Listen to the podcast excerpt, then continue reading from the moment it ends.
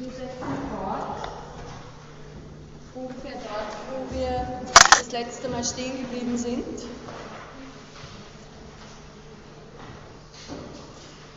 Nach der Darstellung von Melanie Klein, Melanie Kleins Ideen zum Unbewussten, war ja mein Plan, Ihnen hier anhand von Filmmaterial einiges zu erläutern, äh, gescheitert an der, an der mangelnden Möglichkeit, hier den Ton im Raum zu haben. Es waren zwei Filmausschnitte. Das eine war ein ganzer Film, das andere ein Filmausschnitt, die Sie beide ja jetzt auf dem Wiki zur Verfügung haben. Einerseits der Ausschnitt aus Television von Lacan und andererseits die BBC Dokumentation über The Century of the Self mit Kommentaren äh, haben sie einander und mich irgendwie bis jetzt nicht verwöhnt, was diese Filme betrifft. Äh, ich will jetzt noch ein paar Sachen dazu sagen, damit es nicht so ganz in der Luft hängen bleibt. Wir hatten das letzte Mal Lacan in, äh, als sprechende, aber nicht hörbare Gestalt. Das möchte ich jetzt ein bisschen mit Ton und, und einem gewissen Raum rundherum füllen. Zuerst aber noch zu dem Century of the Self, was mir daran ganz ähm, attraktiv vorkommt. Vielleicht haben, Sie, vielleicht haben Sie sich schon angeschaut oder auch bekommen Lust, es sich anzuschauen. Äh, diese, die erste Folge von diesen, sind drei Stunden, die da insgesamt zugänglich sind. Und die erste Folge davon handelt von dem Edward, Edward Bernays, Bernays, Bernays ähm, also der, ein, aus der Familie der Frau von Freud. Ich überlege jetzt gerade, ob das stimmt, ob es nicht, es war ein Neffe von Freud. Nageln Sie mich nicht fest, vielleicht ist es nicht über die Frau, sondern über ihn direkt. Jedenfalls, dieser Neffe ist in den 20er Jahren in die USA ausgewandert und hat dort für die Verbreitung der Psychoanalyse nicht wenig getan.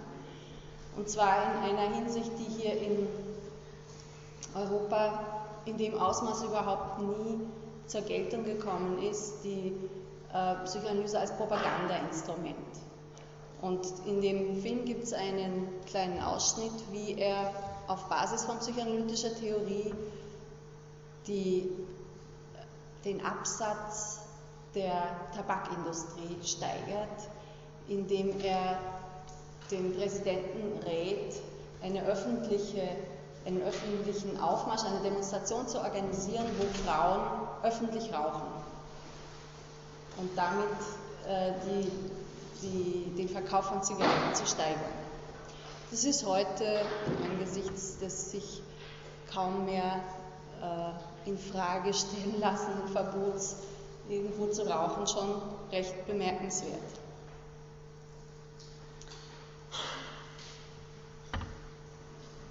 In theoretischer Hinsicht äh, ist, was jetzt diese, diese Rauchverbotsgeschichte betrifft, auch noch ein, ein, kleiner Hint auf das, was ich das letzte Mal erzählt habe. Das Spiegelstadium wichtig, weil es daher geht um eine optische Aufnahme eines Bildes einer rauchenden Frau durch andere Frauen, die in einem Spiegelverhältnis gleichsam für sich zur Zigarette finden sollen. Also eine Identifizierung im Imaginären. Sie schauen so fragend. Ich, bin ganz dafür, dass Sie das auch ruhig laut sagen, dann kann. Okay, okay. Vielleicht, ich, ich bin dafür, dass Sie jederzeit äh, Nachfragen einwerfen. Die, die Identifizierung mit anderen, und das ist ein Clou von dem Spiegelstadium, funktioniert ein ganzes Leben lang über das Optische ganz stark. Wir sehen nicht nur uns selbst im Spiegel, sondern wir sehen die anderen, als wären sie ein Spiegel von uns. Wobei man sagen muss, dass das sich, das wäre eine Befriedigung des Schautriebs, der dabei angestrebt wird. Der Schautrieb ist ein Partialtrieb. Das heißt, er meint nicht das gesamte Objekt, sondern nur ein Teil vom Objekt. Und insofern wäre die Befriedigung, um die es dabei geht, wäre eine eher im Bereich des Perversen anzusiedelnde Befriedigung.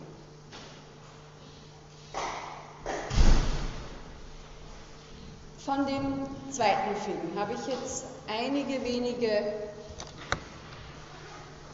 Sätze herausgenommen aus diesem Ausschnitt von La Télévision. Wobei ich vorweg schicke, dass das ähm, Ihnen möglicherweise als eine sonderbare Strategie vorkommt, mit etwas so Unverständlichem hier zu beginnen.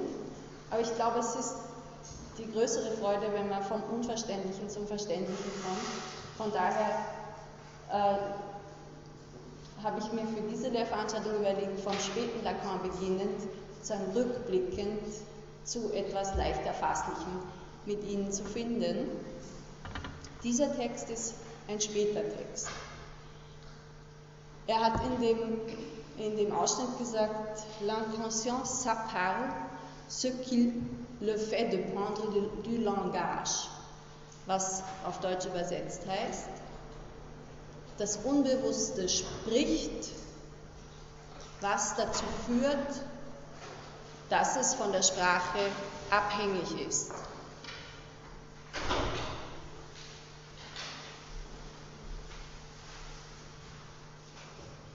Das geht dann direkt so weiter, dass er sagt, es gibt das Unbewusste nur beim sprechenden Wesen. Dann wirft der Interviewer ein, Sie sagen, die Tiere haben kein Unbewusstes. Und Lacan sagt, ich sage, dass das Subjekt des Unbewussten die Seele nur mit dem Körper, nur mit dem Körper berührt und das, indem es das Denken in den Körper einführt. Man denkt nicht mit seiner Seele, man denkt mit seinem Körper, so wie Aristoteles das geglaubt hat, wie er das geglaubt hat, wie er sich das vorgestellt hat. Man denkt aufgrund einer Struktur, die den Körper schneidet. Diese Struktur hat nichts mit der Anatomie zu tun. Der Zeuge für das alles, was da vorher gesagt worden ist, ist die Hysterikerin. Die Welt ist ein Phantasma, das sich über einen bestimmten Typ des Denkens aufrecht hält. Das Denken ist eine Realität, aber es gibt keinen Grund, der Realität so sehr einen Vorrang zu geben. Sie selbst produziert ja so ein Wogen. Man muss das so verstehen, dass die Realität eine Grimasse des Realen ist.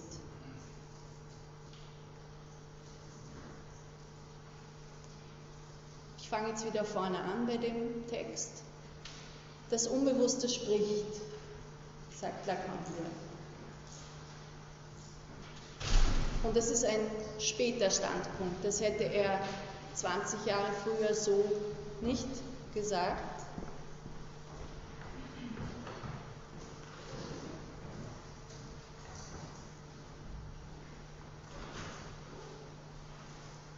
Und zwar deswegen, weil er 20 Jahre früher sich mit Details des sprachlichen Funktionierens befasst hat und nicht so sehr, was die Sprache insgesamt in einem anderen Zusammenhang bedeutet.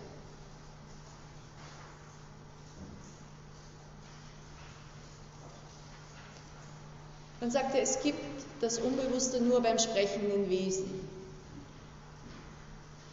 Und das ist deswegen so wichtig, weil er damit wenn Sie sich erinnern, eine Fülle von Vorstellungen über das Unbewusste, die irgendwie so mittransportiert worden sind aus der Geschichte des Bewusstseins und einer mit dem Bewusstsein korrespondierenden Geschichte des Unbewussten. Die, die äh, größte Zusammenfassung davon haben wir bei von Hartmann gefunden. Wenn Lacan diesen ganzen Bereich eigentlich an den Rand schiebt.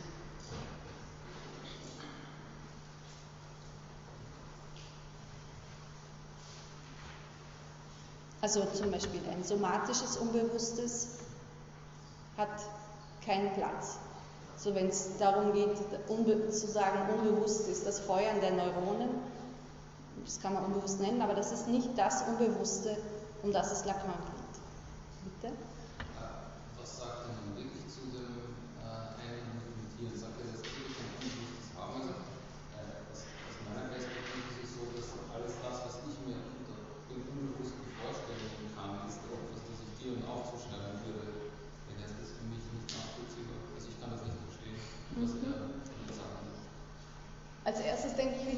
Sagen damit, dass er sich offensichtlich was anderes unter dem Unbewussten vorstellt als Sie. Ähm, eine, eine wesentliche Voraussetzung ist, dass er von einer, von einer Sprechfähigkeit in einem sehr ausgeprägten Sinn ausgeht. Und eine solche Sprechfähigkeit würde er, und da würde ich mit ihm gehen, einem Tier nicht zuschreiben. Also auch wenn es die Bienensprache und es solche Informationssysteme gibt unter den Tieren, ist das, was die menschliche Sprache speziell kennzeichnet, bei den Tieren so nicht vorhanden.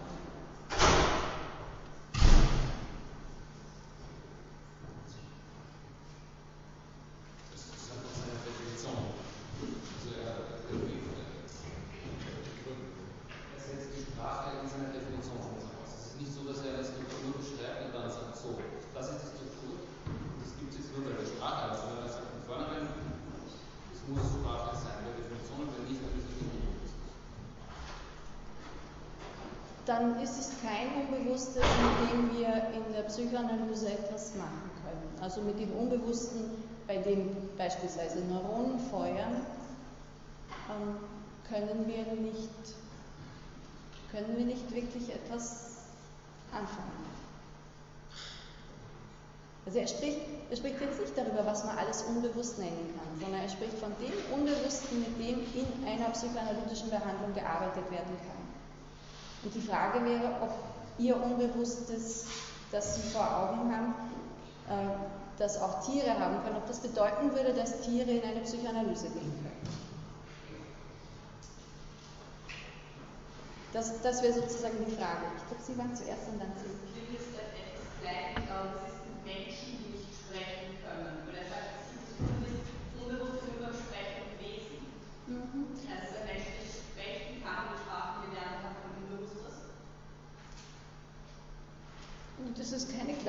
Ist eine sehr wichtige Frage. Ähm, ich überlege jetzt, ob ich, ob ich so weit vorgreifen möchte, weil ich glaube, manch, manches daran wird verständlicher werden, wenn ich dann, wenn ich darstelle, wie, in welche beiden großen Richtungen das bei ihm geht. Äh, er würde nicht sagen, dass es darauf ankommt, dass jemand manifest sprechen kann. Also dass stumme, stumme Menschen haben ganz genauso die Möglichkeit, ein Unbewusstes zu haben. Die Frage ist eher, ob jemand, der oder deswegen nicht sprechen kann, weil sie nie mit anderen Menschen zu tun hatte, ob die ein Unbewusstes in dem Sinn haben kann.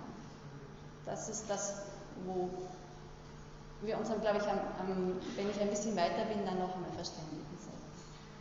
Bitte? Also, vorher ist ja nicht gemeint der Unterschied zwischen Mitsprache und Rechsprache. Kommuniziert ja dieses Selbstdenken über das Sachen, die Laute von sich geben.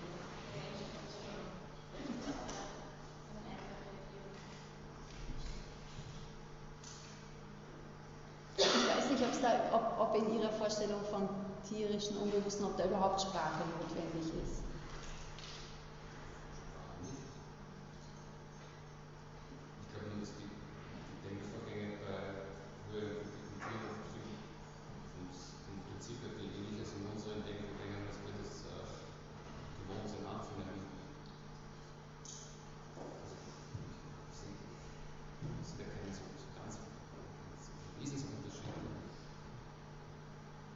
ich glaube schon, dass Tiere auch äh, über sich nachdenken können und über andere Lebewesen nachdenken können.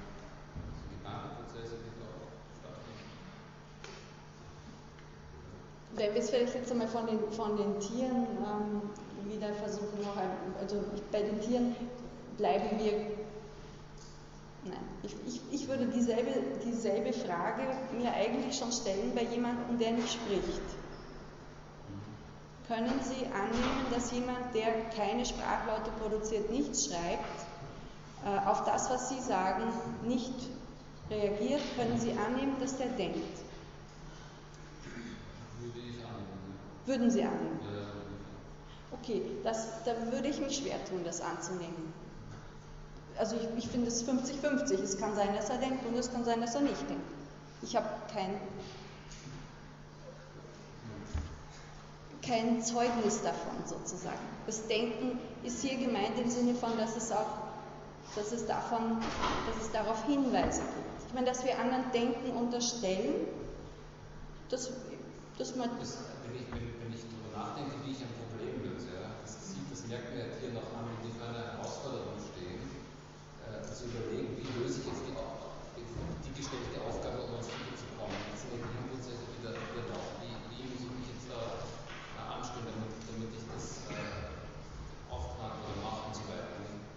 Denkprozesse. Das, das kann ich nicht sagen, dass das einfach nur Reflexe sind oder Instinkte. Ähm, Denkprozesse im, im, elaborierten Sinn würde ich es nicht unbedingt nennen. Also, Unsere sind vielleicht elaborierter als andere Denkprozesse, aber sind auch Denkprozesse. Das ist meine Meinung. Das ist eine Definitionsfrage, wenn ich von vornherein sage. Also Bitte? Heißt das, dass das Unbewusste bei allen Sprechenden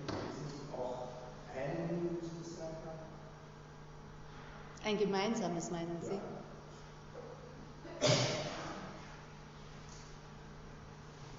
Das ist die Frage nach dem kollektiven Unbewussten oder ist, ist es ein metaphysisches Konzept von. Also, man denkt aufgrund einer Struktur, die den Körper schneidet, das Unbewusste ist beim Sprechen. Das ist nicht so spezifisch. Also, ich würde daraus auch lesen können, jede eine Struktur da ist, die auf jeden Körper unterschiedlich einwirkt. Der Körper macht dann, denkt dann anders daraus.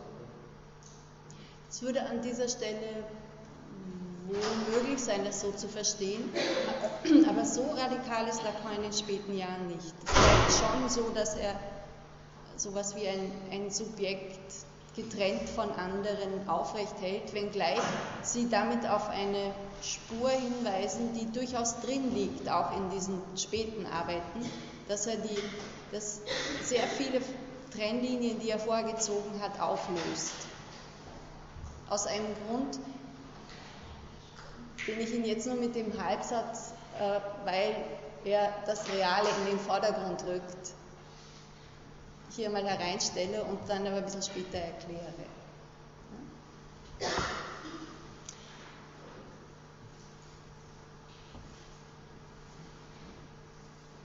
Ich wollte nur sagen, die, die, die Frage, dass, dass das Denken immer mit Sprache zusammenhängt, ist jetzt nicht etwas, was nur der Lacan sagt. Ja. Das ist eine lange philosophische Tradition. Das ist, ja ganz, ist auch intuitiv nicht uneinsichtig. Vorher versucht, einen Gedanken zu fassen oder, Worte. Ja man unterscheidet ja vom Denken auch, also man darf nicht Bilder nehmen, Bilder mit unterschiedlichen Einbildungskraft. Versuche mal zu denken ohne ein Wort zu sagen, also das ist gar nicht so, so einfach. Ja. also es ist etwas, was jetzt nicht der Lacan erfunden hat. Sondern das ist ja so schön Ja, man kann es trotzdem bezweifeln. Ja. Man kann es anders definieren. Ja. Ja. es ist eine andere Definition. Mir kam nicht zufällig, mir kam vor, dass es nicht zufällig ist, dass Sie gesagt haben, was da im Gehirn abläuft. Ich glaube, wenn man es vom Gehirnablauf her versucht zu denken, dann kann man bestimmte Unterscheidungen, die gemacht worden sind zwischen solchen und solchen Voraussetzungen von Handlungen, schwer machen. Dann, dann schaut es so aus, als ob alle Handlungen auf eine gemeinsame Voraussetzung zurückgehen, nämlich das Gehirn, und dazwischen das, das Korrelat zu diesem Gehirnprozess wäre das Denken. Aber da gab es feinere Unterscheidungen in der, in, in der Tradition der Metaphysik. Das ist, das ist schon Metaphysik. Bitte. Ich genau, was gemeint ist, dass das unbewusste Gespräch bespricht. Wie drückt sich das aus? Oder was ist da genau Ähm, das sagt der Lacan nicht. Er sagt genau nur das. Er sagt, dass, dass das Unbewusste jetzt nicht so sehr aus Partikeln besteht, was er früher, eine Richtung, die er früher eingeschlagen hat, sondern er sagt, dass, dass es sich zum Ausdruck bringt.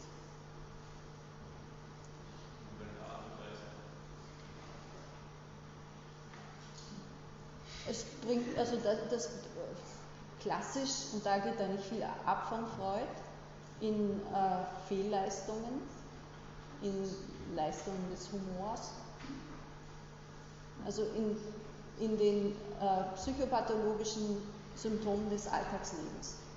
Aber nicht nur in den Symptomen des Alltagslebens, sondern schon auch in anderen Symptomen. Das ist die, äh, das ist die schwache Weise, es zu verstehen. Ja, also das ist eine, wo, wo man versucht, sehr viel Verbindungen herzustellen, die Lacan an dieser Stelle nicht macht. Das ist eine Redeweise, und das können Sie im, im Wiki ja durchaus auch sehen, wo es, sehr auf die ähm,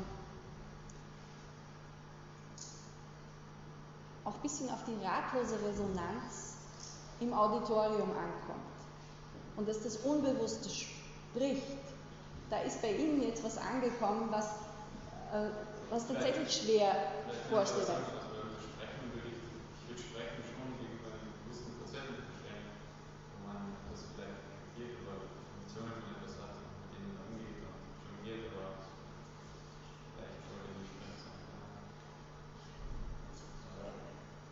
Es, es kommt, da komme ich auch ein bisschen später dazu, es kommt schon eine eine Vorstellung von Sprache dazu, wo das Unbewusste durch die Vorstellung, die Lacan von Sprache hat, privilegiert wird. Anders als es in, in äh, klassischen Vorstellungen von, von Sprache ist.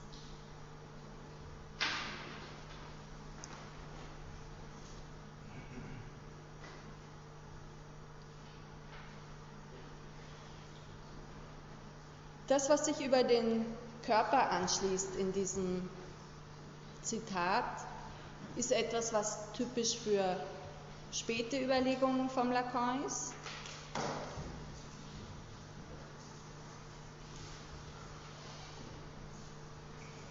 Also es wird einmal der hohe Stellenwert vom, vom Körper für das Unbewusste in den Vordergrund gerückt. Der Körper ist da, greifbar, aber noch nicht begreifbar im übertragenen Sinn. Dazu braucht es die Seele zum Denken, zum Sprechen, zum Bedeutungen übertragen, zum Erfassen des Körpers.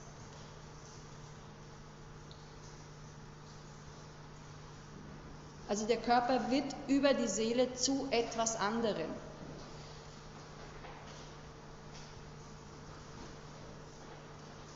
Wozu sagt er nicht? Er sagt nur, was es nicht wird. Es wird nicht zu einer anatomischen Struktur. Es wird etwas eingeschnitten in den Körper, was an die Kastration denken lässt, die zunächst das hatte ich das letzte Mal erwähnt, als ein körperlicher Vorgang gedacht worden ist. Ein körperlicher Vorgang, der in der Entwicklung zu einer entscheidenden Wende führt. Also eine schmerzhafte Berührung mit dem anderen.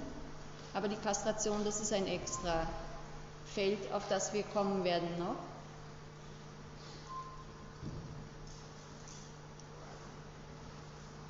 Die Welt ist ein Phantasma.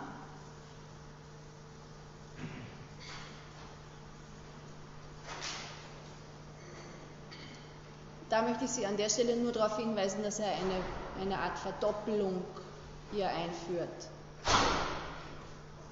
Direkt ist es nicht möglich, sich auf die Welt zu beziehen, sondern da ist ein Phantasma dazwischen.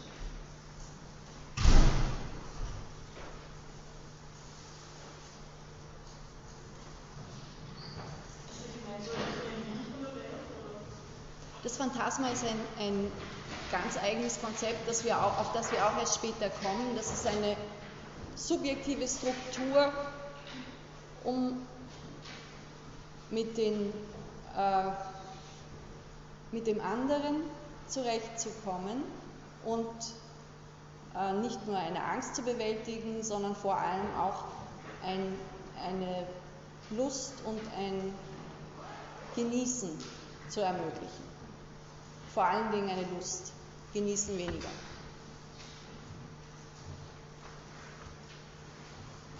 Ich habe jetzt eingefügt hier ganz kurz ein paar biografische Notizen.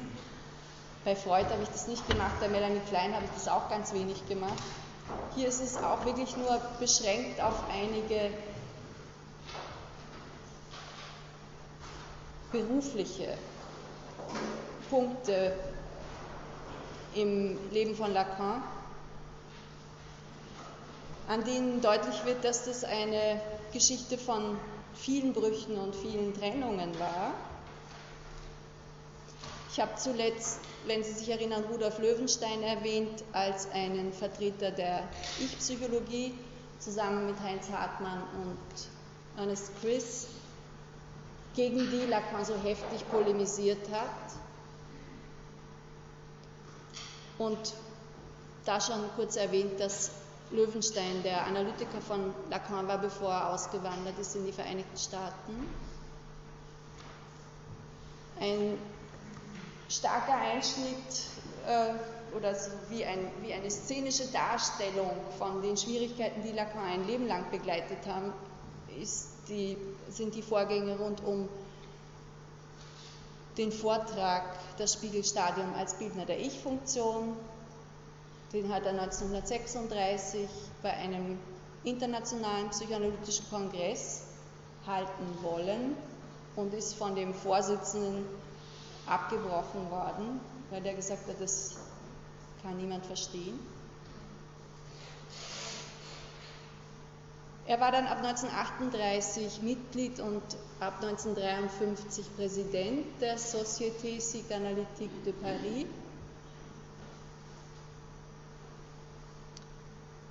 Hat aber dann 1953, nachdem das damit äh, auch schon mit Fragen der Anerkennung von der Internationalen Psychoanalytischen Vereinigung schwierig war, hat er eine eigene Gesellschaft gegründet, die SFP, die Société Française de Psychanalyse. 1954 ist er dann in, in, einen ausgeprägten Konflikt mit der Internationalen Psychoanalytischen Vereinigung gekommen, weil er zu viele Analysanten, zu viele Lehranalysanten auch hatte, was dadurch möglich war, dass er äh, sehr viel kürzere Sitzungen zum Teil gemacht hat. Und zwar äh, hat er ein, eine, eine Theorie darüber, dass die Unterbrechung die Erfassung von dem, was gerade passiert, erleichtert. Und das bedeutet, dass er in Sitzungen versucht hat zu hören, an welcher Stelle das Entscheidende sozusagen gesagt wird in einer Stunde und dann abgebrochen. Und das konnte sehr rasch sein, es konnte nach wenigen Minuten sein, es konnte auch ein bisschen länger sein, aber jedenfalls hatte er dadurch auch sehr viel mehr äh, Zeit, um zu behandeln. Das hat den Neid der Kollegen hervorgerufen und dann die entsprechenden Konflikte. Auch mit der IPA, die bis heute eine fixe Sitzungsdauer von 50 Minuten vorgibt. 1964 hat er dann die EFP, die École Française de Psychanalyse, gegründet.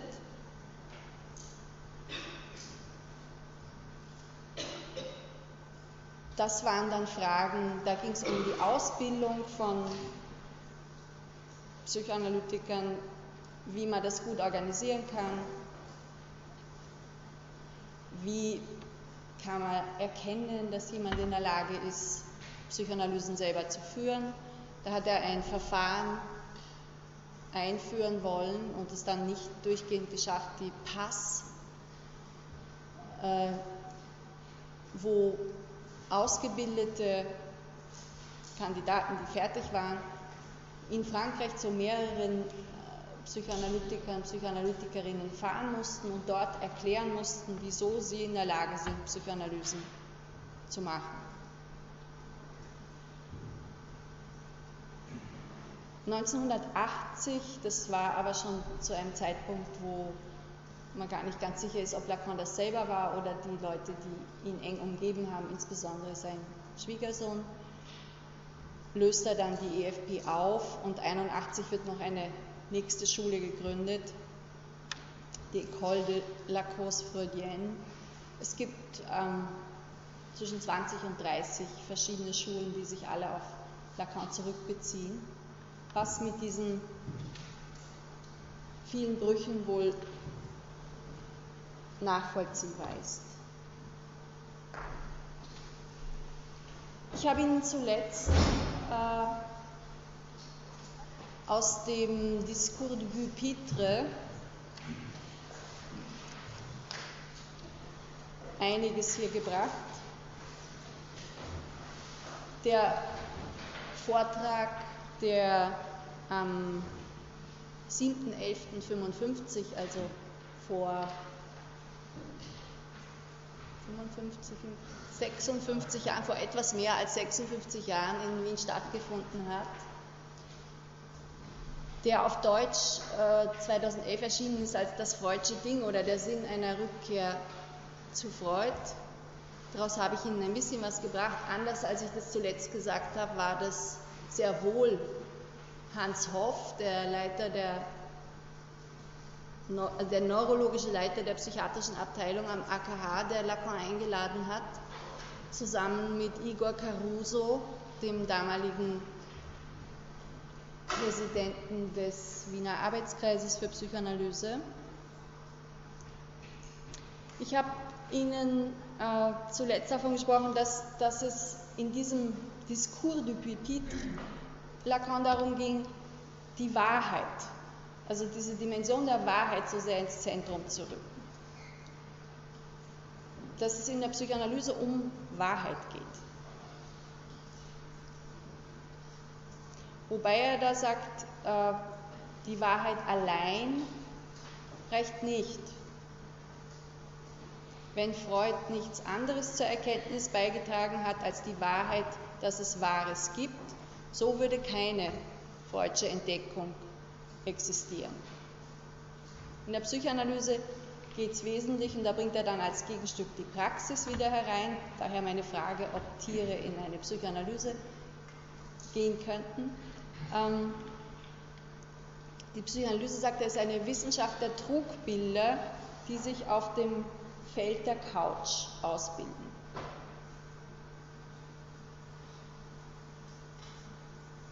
In diesem Vortrag hebt Lacan hervor, dass das Denken in dem überlieferten Sinn ausgespielt hat für die Wahrheit, wenn man die Psychoanalyse ernst nimmt. Ich zitiere wörtlich, der Handel am langen Fluss der Wahrheit passiert nicht mehr über das Denken. Seltsam, er scheint von nun an über die Dinge zu laufen. Und da sagt er, Rebus, durch euch kommuniziere ich. Ich ist die Wahrheit, die da spricht. Das war der Trick von diesem Vortrag, dass er die Wahrheit selber sprechen lässt. Rebus, durch euch kommuniziere ich, wie Freud es am Ende des ersten Absatzes des sechsten Kapitels, das, das der Traumarbeit gewidmet ist, in seiner Schrift über den Traum und seine Bedeutung formuliert hat. Also er rückt hier den Rebus ins Zentrum, den Rebus als die Form, in der sich die Wahrheit in einem Traum manifestiert.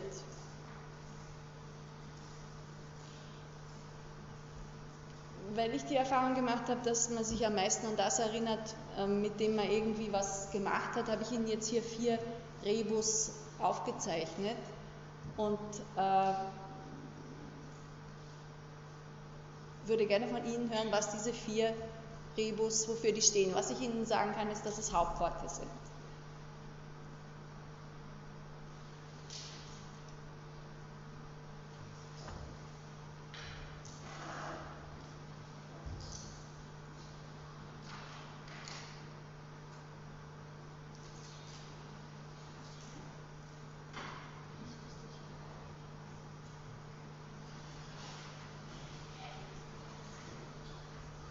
Sind unabhängig voneinander. Das sind wirklich einfach nur einzelne Worte. Einzelne Worte. Bitte? Genau. Kopf ist dieser Zopf da in der Mitte. Da sehen Sie, wie es funktioniert. Sie haben ein Bild äh, und die Buchstaben werden als Positionen mit Ziffern bezeichnet. Und Sie sehen, die erste Ziffer wäre ein Z. Das ist kein Z, sondern stattdessen ein K.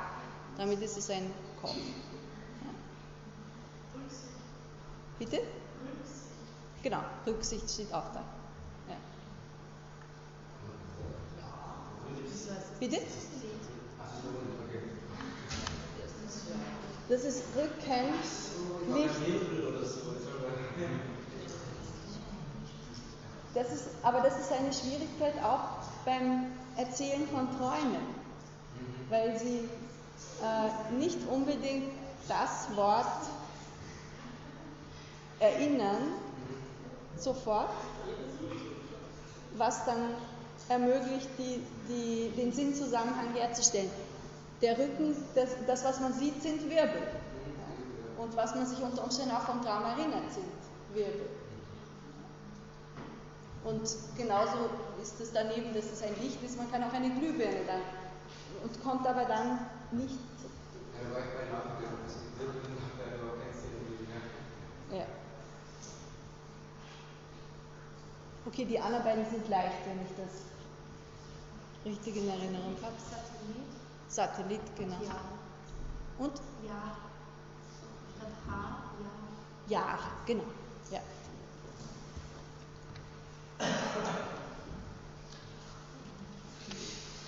Ich habe jetzt äh, bevor ich Lacans Thesen zum Unbewussten zusammenfasse, zunächst vor Ihnen so grob einige Grundbegriffe hier zu nennen, ein bisschen anzudeuten, zu beschreiben, wenn es ist eine, ein Versuch einer Einführung und das ist eigentlich eine unmögliche Sache.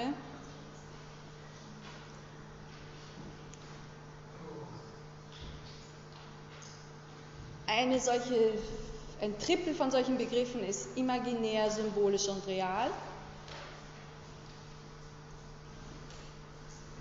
Das Imaginäre gehört zusammen mit dem Spiegelstadium, insofern mit einer menschlichen Entwicklungsphase. Aber es ist nicht nur und gar nicht so sehr in erster Linie. Eine Entwicklungsphase, die Lacan dabei im Auge hat, sondern ein, ein Modus des Denkens, des Sprechens, auch vielleicht der Erfahrung, also ein Attribut, das das Verhältnis von einer Person zur Welt und zu den anderen bestimmt. Das Imaginäre oder das Spiegelstadium? Das Imaginäre. Und das, äh, wobei das Imaginäre sich eben im, ähm, so wie das Spiegelstadium, die Pointe des Spiegelstadiums, dass das Kind sich in dem Spiegel erkennt und glaubt, es wäre diese Figur da drin,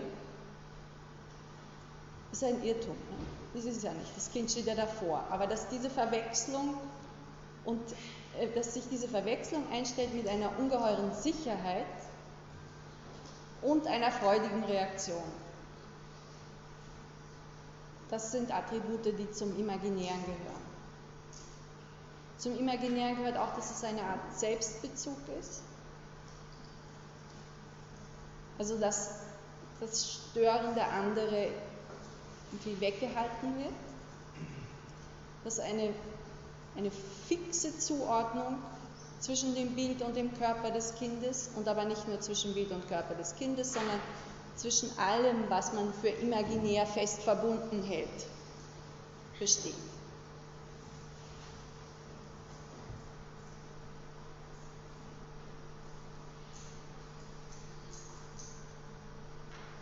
Was Sie da, das hier ist ein, sozusagen nur eine, ein Platzhalter, was ich Ihnen da hineingegeben habe, das werden wir viel später besprechen, das ist eine Weiterentwicklung davon. Da sehen Sie, wie er versucht hat, mit Konstruktionen aus der Physik, aus der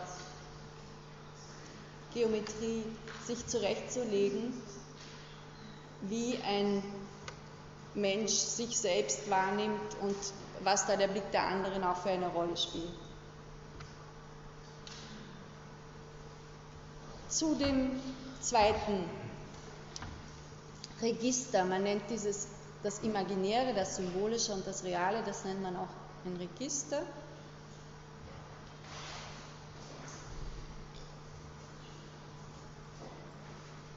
Müsste man eigentlich mindestens ähm, ein Semester sprechen, auch über das Imaginäre. Also es sind schon alles riesig große Konzepte, ich kann es nur antupfen. Da. Wichtig beim Symbolischen ist, dass es etwas mit mehr oder minder mit Sprache zu tun hat. Ich sage mehr oder minder, weil es dann sich 100% oft doch nicht durchhält. Trotzdem, als ersten Gedanken ist es gut, wenn man den Gedanken hat, symbolisch Sprache.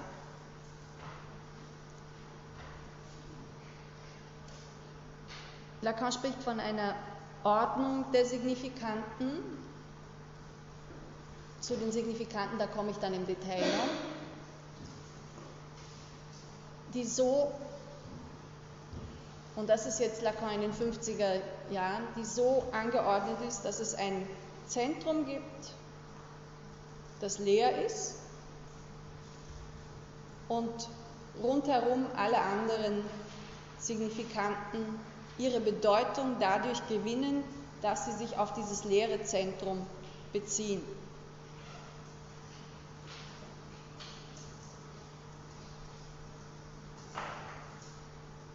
Ich warte, dass irgendjemand sagt, was heißt das konkret, aber ich werde versuchen, dieser Frage zuvorzukommen.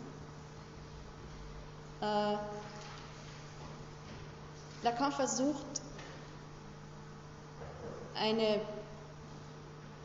affektive Bewegung einzuschreiben in eine sprachliche Vorstellung vom Unbewussten. Eine affektive Bewegung, die zwischen einem Subjekt und dem anderen sich aufbaut und die Lacan mit einem Ausdruck, den er von Spinoza übernimmt, Begehren nennt.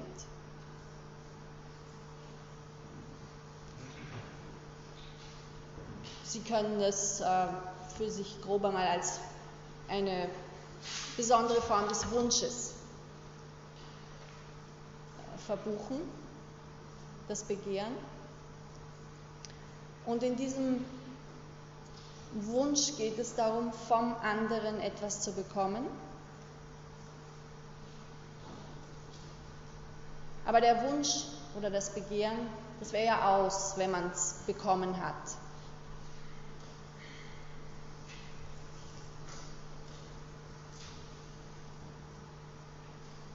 Und in der Vorstellung von Lacan ist es jetzt so, dass das Begehren idealtypischerweise eines ist,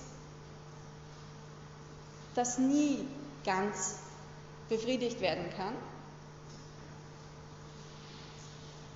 und das als eine affektive Bewegung dazu beiträgt, dass ein Subjekt sich im Symbolischen einnisten kann, sozusagen. Dass es eine andere Person gibt, von der man etwas möchte, wo man den Eindruck hat, man könnte es bekommen und wo es doch letztlich nie ganz gelingt. Und dieses, was man da bekommen möchte, das bezeichnet Lacan mit Phallus, durchaus mit einem engen Bezug zu der männlich konnotierten Körperstruktur, aber eben nur ein enger Bezug. Denn wenn er genau den Penis meinen würde, dann würde er nicht sagen, es ist ein leerer Signifikant.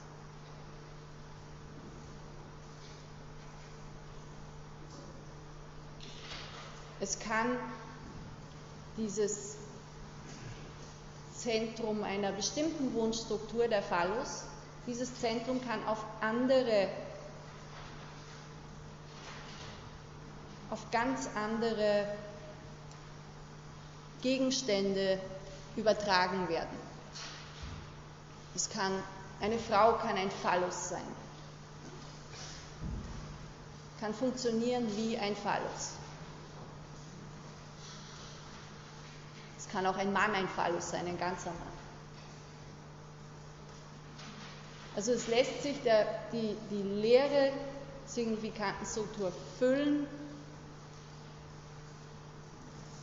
durch alles, was man sich wünschen kann. Muss das unbedingt ein Objekt sein? Was meinen Sie ähm, mit Objekt? Ähm, eine Person? Eine Person, ein Gegenstand oder kann es auch, ich weiß nicht, zum Beispiel ähm, Liebe sein?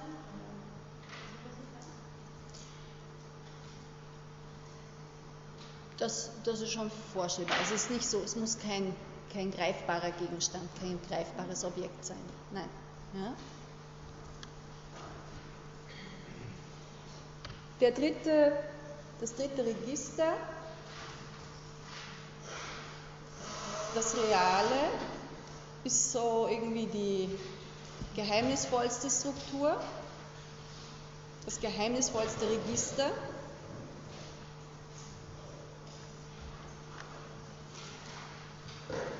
Lacan verwendet diesen Ausdruck ähm, durchgehend von den also er führt die drei Register, führt er 1953 in seinem Seminar ein,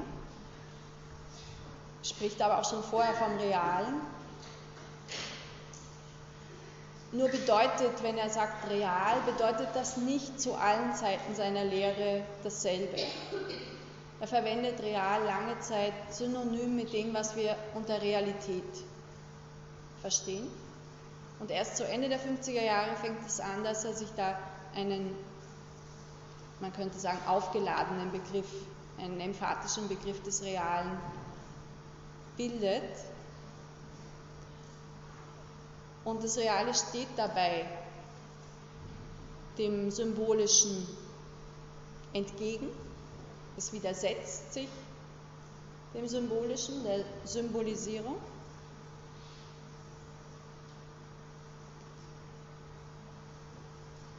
Es ist ein so ein,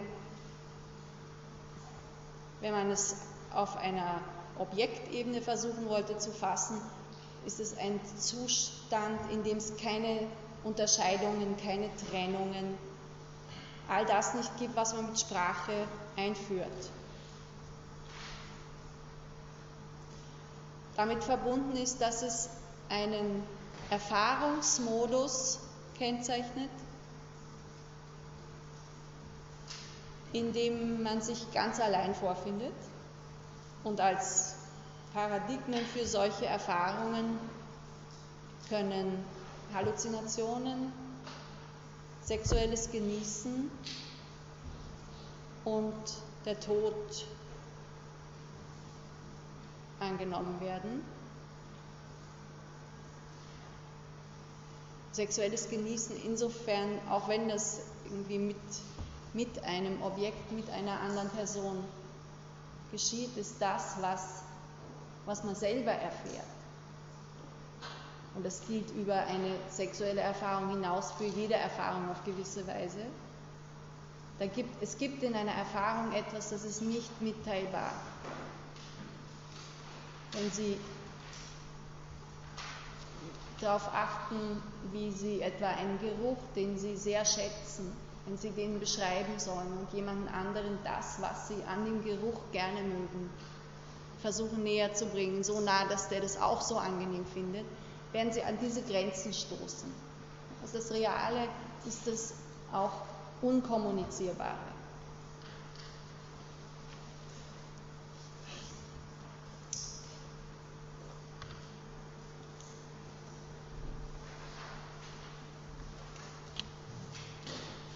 Jetzt ein paar Sachen zur, zur Sprachauffassung von Lacan, bitte.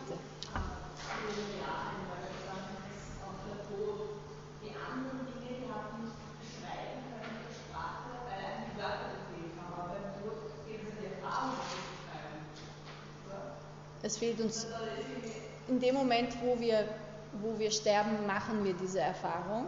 Und, da, und die Erfahrung des Sterbens selber ist ähm, radikal unvermittelbar. Aber ich würde sagen, es ist, so eine, ist irgendwie so eine Stufenleiter. Ich glaube, vom Tod ist besonders viel nicht äh, teilbar.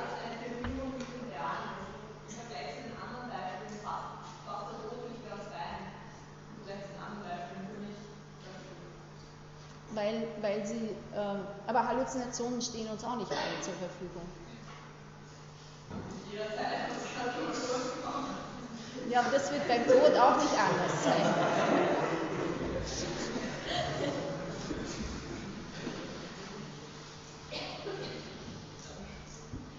Bitte?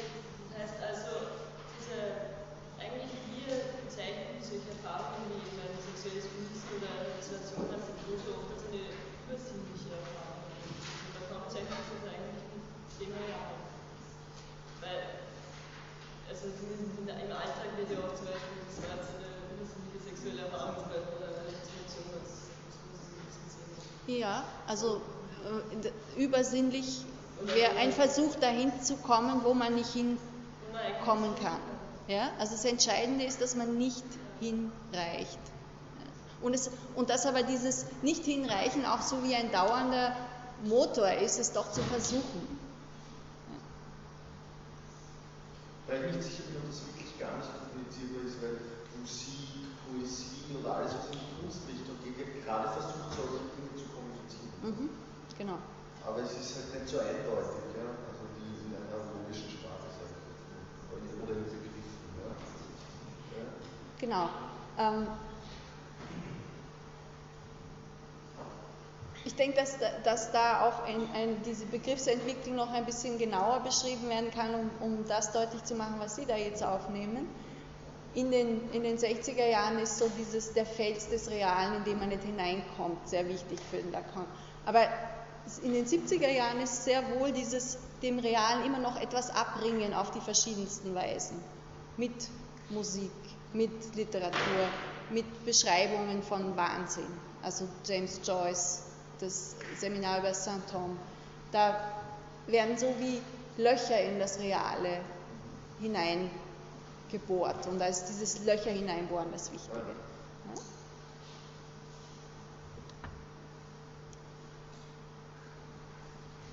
In den ähm, 30er, 40er Jahren könnte man sagen, war das Imaginäre für Lacan ein, ein wichtiger Bezugspunkt, vor allen Dingen in den 30er Jahren.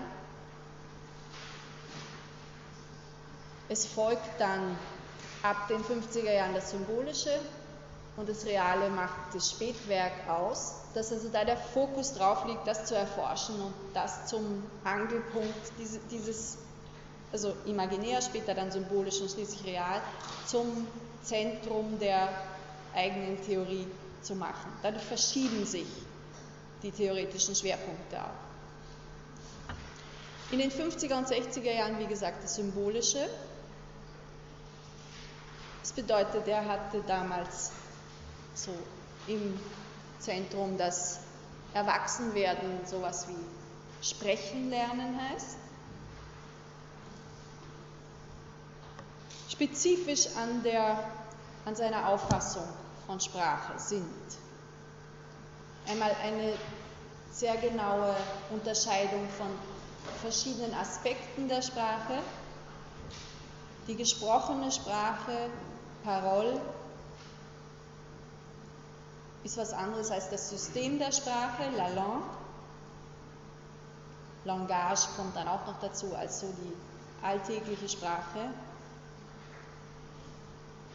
Und ganz wichtig, eine Nachordnung der Referenz. Also wenn Sie sich vorstellen, wie, wie, ein, wie ein Wort prototypisch funktionieren kann, jetzt mit ähm, de Saussure. Greife da kurz vor. Kann man an einem Wort unterscheiden einen Lautaspekt, dann einen Aspekt wie, was stellen wir uns dazu vor? Und bei vielen Worten dann auch noch, außerhalb von dem, was wir uns vorstellen und wie wir es benennen, einen Referenten, einen Gegenstand, auf den es sich bezieht. Bei der Art und Weise, wie Lacan sich Sprachen vorstellt, kommt es zu einer Nachordnung der Referenz, was trotzdem nicht bedeutet, dass sie ganz aus dem Blick verschwindet. Es gibt schon auch noch den Referenten, aber er ist vergleichsweise wenig wichtig, was Sie etwa an, der, an den Überlegungen zum Phallus sehen können.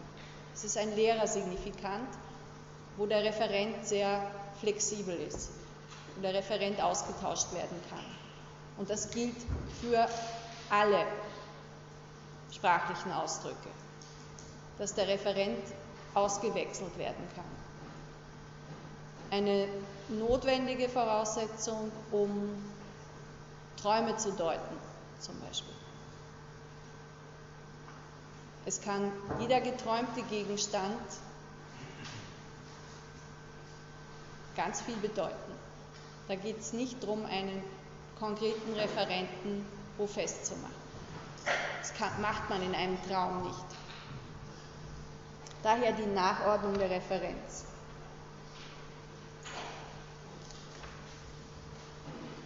Welcher Art sind die, sind die Differenzen? Es ist eine Theorie der Differenz, wie Lacan sich Sprache zurechtlegt. Also es geht nicht so sehr darum zu identifizieren, den sprachlichen Ausdruck mit einer Vorstellung oder einem Referenten, sondern das Wichtige sind die Differenzen, die zwischen verschiedenen Ausdrücken bestehen. Und ich habe Ihnen davon, also die verschiedenen Möglichkeiten, wie man solche Differenzen sich vorstellen kann, da habe ich Ihnen vier verschiedene Reihen aufgeschrieben. Also Sie können zu Topf dazu assoziieren, dass der heiß, kalt, lau sein kann. Das ist alles was anderes als der Topf. Sie können bei einem Topf assoziieren, dass es kein Glas, keine Pfanne, kein Unterteller ist. Sie können auch assoziieren, dass es kein Kopf und kein Zopf ist. Kein Topfen, kein Hopfen, kein Stopfen. Und diese beiden rechten Reihen, das sind die, also Zopf, Kopf, Topfen, Hopfen, Stopfen, das sind die, die speziell wichtig in dieser Differenztheorie sind. weil die nicht über die Vorstellung unterschieden sind vom Topf, sondern über den Laut.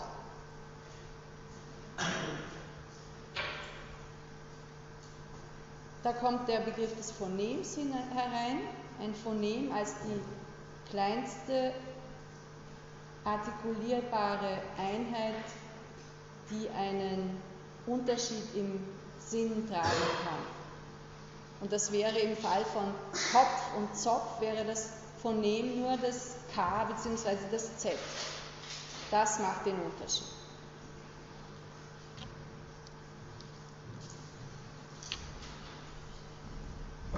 Mit dem russischen Linguisten Roman Jakobson unterscheidet Lacan eine syntagmatische von einer paradigmatischen Sprachachse.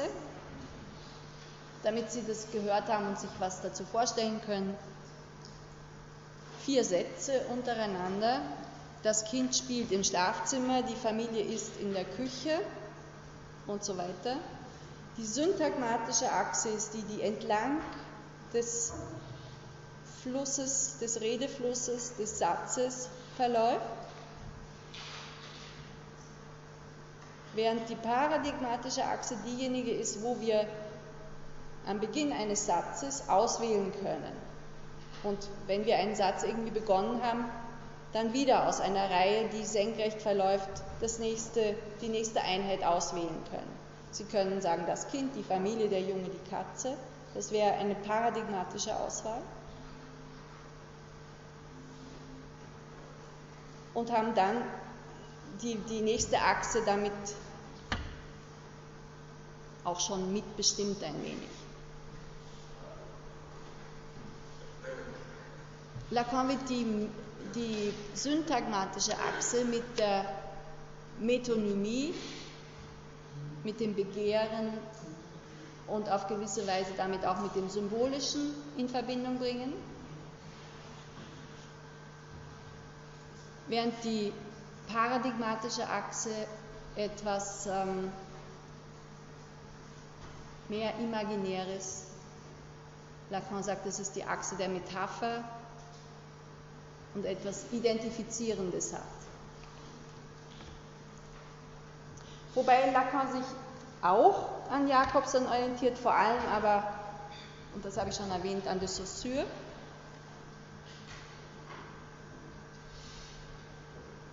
dessen nicht von ihm selbst geschriebenes Hauptwerk Grundfragen der allgemeinen Sprachwissenschaft den Sprachbegriff des Strukturalismus geprägt haben. Lacan übernimmt einiges von de Saussure, aber er modifiziert ihn auch ganz stark und das möchte ich Ihnen jetzt darstellen. Er übernimmt von de Saussure, dass er vom einzelnen Zeichen ausgeht. Also er fängt nicht mit ganzen Sätzen an, so wie ich Ihnen das eben bei Jakobson gezeigt habe, sondern einzelne Signifikanten, einzelne Zeichen, was auch eine Kritik an dieser Sprachauffassung ist, weil wir ja eigentlich nicht in Einzelelementen denken. Wir denken in Sätzen, Texten, Geschichten. Also der Monismus des Zeichens ist dieser Sprachauffassung immer wieder auch vorgeworfen worden. Was jetzt die Differenzen gegenüber Saussure betrifft. Hier ist es wie, Sie sehen hier wie Saussure das Zeichen denkt. Da gibt es nicht aufgezeichnet, aber im Hintergrund sozusagen ein denkendes Subjekt, das von einer Vorstellung ausgeht. Man hat eine Vorstellung in Gedanken und bildet dazu einen verbalen Ausdruck, um diese Vorstellung verlauten zu lassen. Vorstellung und Lautbild gehören zusammen, wobei Saussure betont, dass dieses Zusammengehören nichts ist, was sich selbstverständlich ergibt, sondern das, er sagt, es ist arbiträr. insgesamt. Es ist nicht arbiträr im einzelnen Wortgebrauch, im individuellen Sprechen. Aber ob wir jetzt zu einem, zu einem Gerät hier Episkop sagen oder ob wir Auto dazu sagen, das ist ursprünglich bei, dem, bei der Festlegung dieses Wortes gibt es keine notwendige Verbindung zwischen einem Klangbild und einem, einer Vorstellung.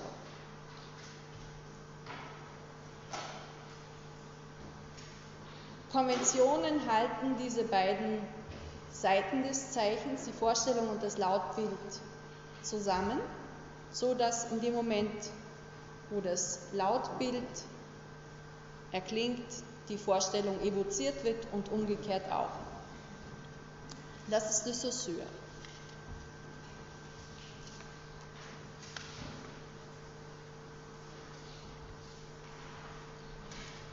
Lacan dreht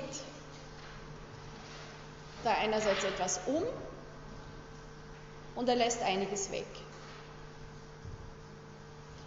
Das erste ist einmal, dass er die Vorstellung von oben nach unten verschiebt. Signifikat ist die Vorstellung, während der Signifikant das Lautbild ist. Das sind Ausdrücke, die de Saussure so verwendet. Also der verbale Ausdruck ist oberhalb der Trennlinie und die Vorstellung unterhalb, was eine Art von Hervorhebung des Signifikanten ist. Der sprachliche Ausdruck, das Wort, ist wichtiger als die Vorstellung, die sich damit verbinden kann. Dann fehlt gegenüber der saussürischen Vorstellung die Ellipse. Es ist keine Ganzheit, sondern da ist, ist eine viel lockerere Zusammenstellung. Und es fehlen die Pfeile. Es ist keine selbstverständliche Evokation, kein automatisches Aufrufen von der Vorstellung, wenn ein Lautbild auftaucht.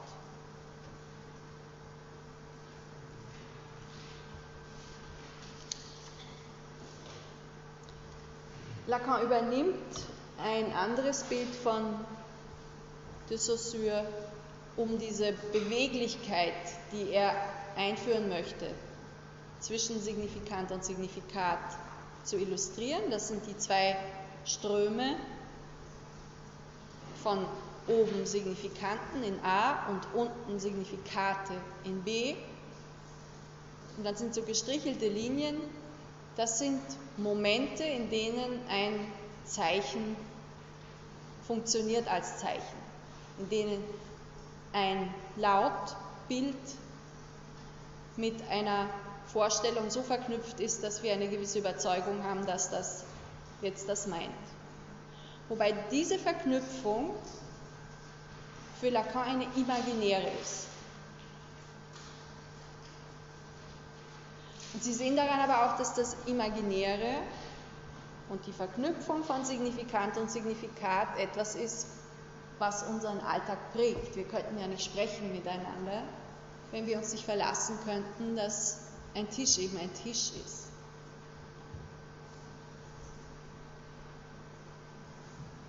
Aber das, das Symbolische im, im strengen Sinn wäre das nicht fixierte.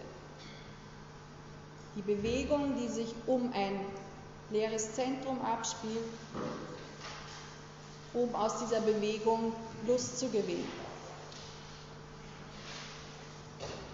Das Imaginäre, mit dem sich das Phantasma verbindet, das ich ganz am Anfang erwähnt habe, schafft so Fixpunkte im Symbolischen. Fixpunkte, über die dann etwas verstanden, erfasst werden kann. Lacan ist, was das Verstehen betrifft, sehr kritisch. Ich habe noch Stepppunkte, daneben stehen diese Linien, die, die nennt Lacan Stepppunkte, Fixierungen zwischen Signifikant und Signifikat. Und er gesteht durchaus zu, dass eine Sprachgemeinschaft über solche fixen Verbindungen verfügen muss. damit man sich verständigen kann. Ich komme jetzt zum letzten Teil. Wenn Sie sich erinnern, in dem, na, zuerst noch, was wir bei Lacan nicht haben, ist ein Text wie bei Freud über das Unbewusste, wo wir jetzt nachschauen können, okay, das sind alle seine Thesen, die er zum Unbewussten hat. Das gibt es so nicht. Es gibt äh, Seminare, wo er sich etwa über die Bildung des Unbewussten Gedanken macht.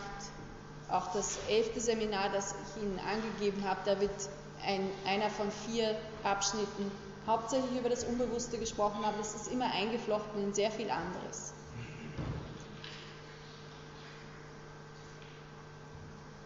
Wenn wir uns an den Freudschen Text erinnern über das Unbewusste, gab es darin, und ich bringe das jetzt, weil die Sprachvorstellung von Lacan hier ganz äh, zentral dran ist, an, an Freuds Überlegungen zum Unbewussten und wie das mit den Sachvorstellungen und den Wortvorstellungen dort ist.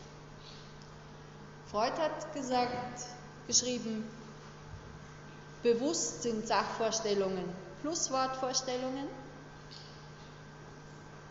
vorbewusst sind Sach- und Wortvorstellungen verknüpft, er sagt sehr besetzt, und das Unbewusste besteht allein aus Sachvorstellungen.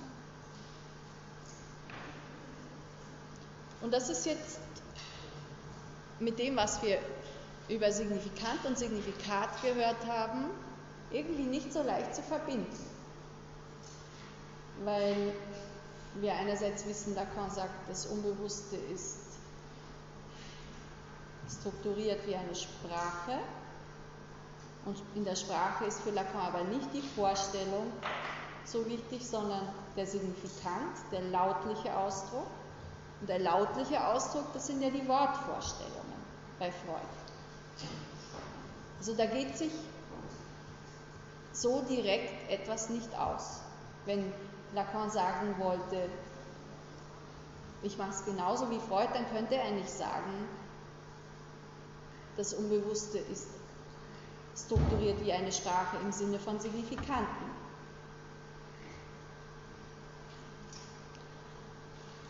Was jetzt da hineinkommt, ist ein, äh, eine Doppeltheit in Lacans Auffassung des Unbewussten, auf die ich Sie auch nur hauptsächlich aufmerksam machen kann.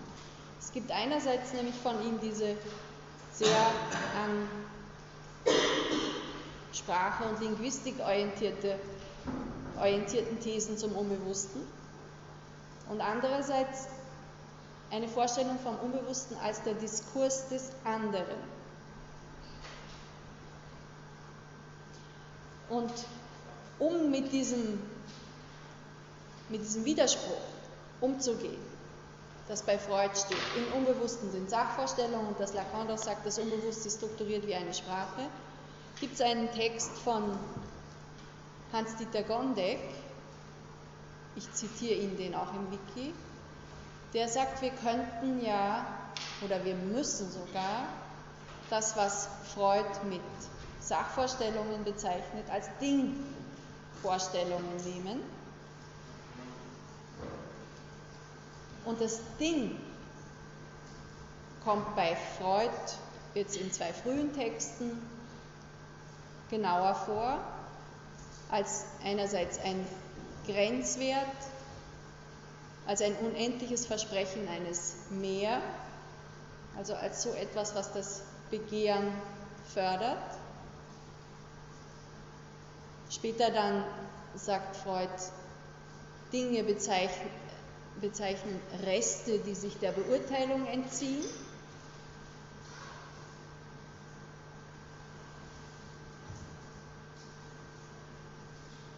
Jedenfalls,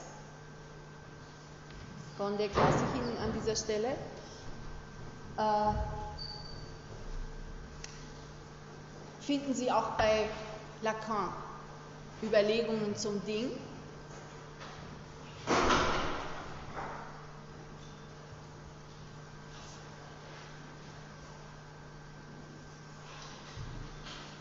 Wobei Lacan nicht viel zum Ding, äh, also das, das, wird wesentlich überschätzt, glaube ich, das, das, Konzept des Dings beim Lacan, aber äh, in seinem siebten Seminar über die Ethik der Psychoanalyse nimmt es so eine, eine zentrale Funktion ein, als ein Anziehungspunkt. Ein Anziehungspunkt, der dadurch entsteht, dass etwas verloren ist. Und dieses etwas Verlorene wird mit mütterlichen Attributen verbunden.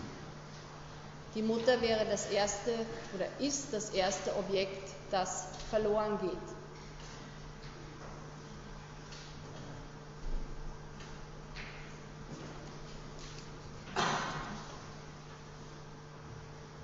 Jedenfalls haben Sie jetzt, bitte. Ähm, die Mutter als Kind, das als erstes verloren geht, heißt das in dem Sinn, wo es, äh, wo es sich noch um ein Kind handelt, wo die Mutter kurz abwesend ist, dass sie da verloren geht, ist das gemeint? Das ist ein, ein erster Moment, wo sie kurzfristig verloren ist. Und sie geht aber in, Sie haben völlig recht, es geht um den Entwicklungskontext.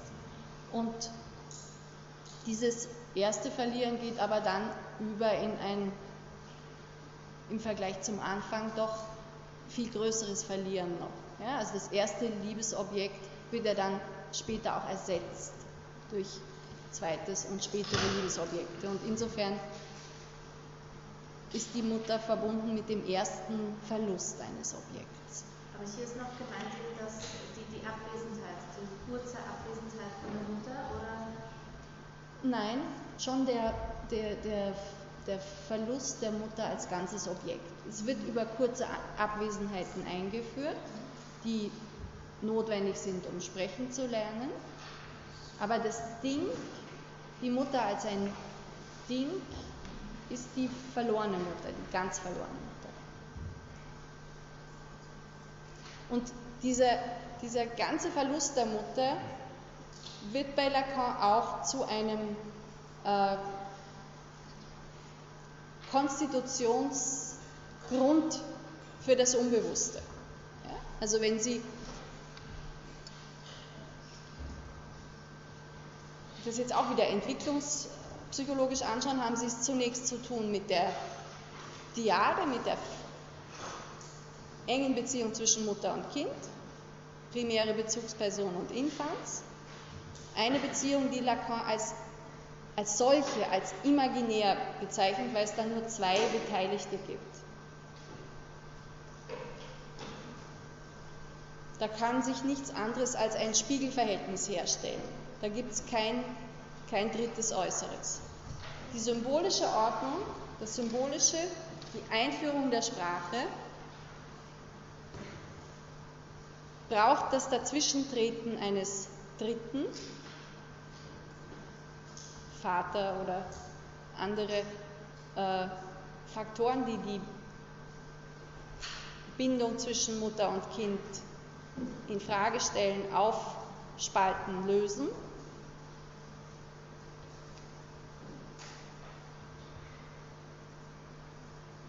Wobei das, habe ich eben jetzt gerade in der Antwort schon gesagt, das ist verbunden mit dem Spracherwerb. Und die äußere Instanz dabei ist der Vater, der auch als Name des Vaters auftaucht.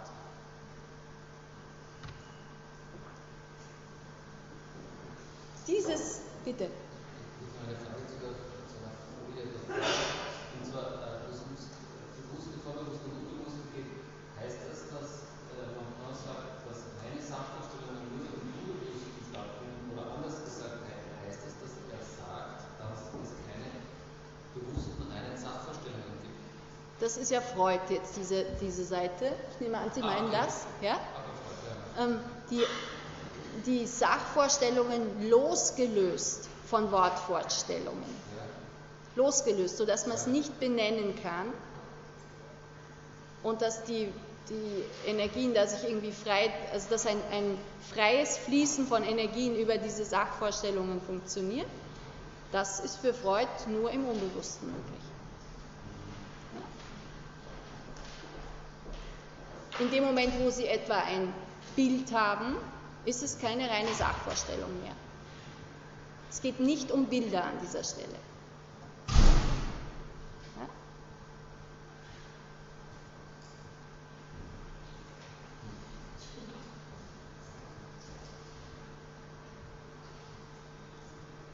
Also um, um den nicht fassbaren Aspekt allein von, von einer Vorstellung.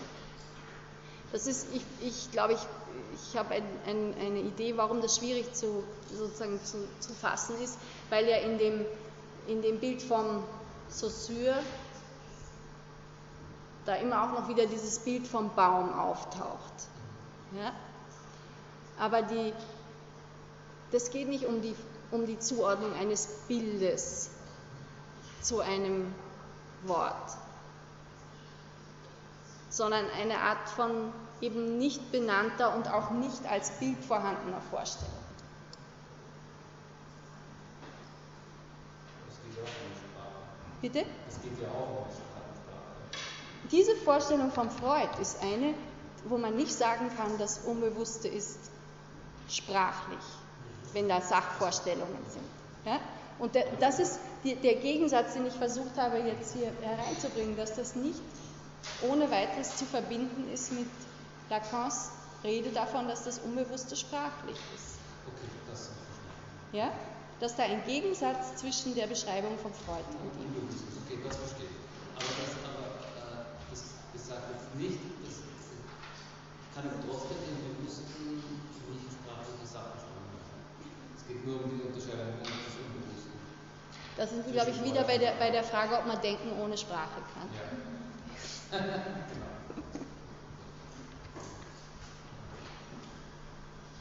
Gut. Ähm, ich werde bei der Folie dann enden, außer Sie haben jetzt unmittelbar noch Fragen.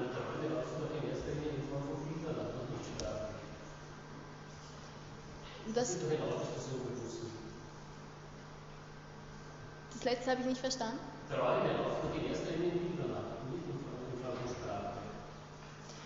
Sie laufen in, die Idee von Freud ist, sie laufen in Bildern ab, die als Rebus zu verstehen sind.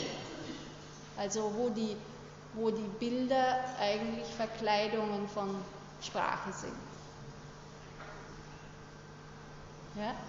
Die, die Deutungsmöglichkeit beruht darauf, dass das Sprachliche da verschlüsselt ist, zensuriert. Bitte.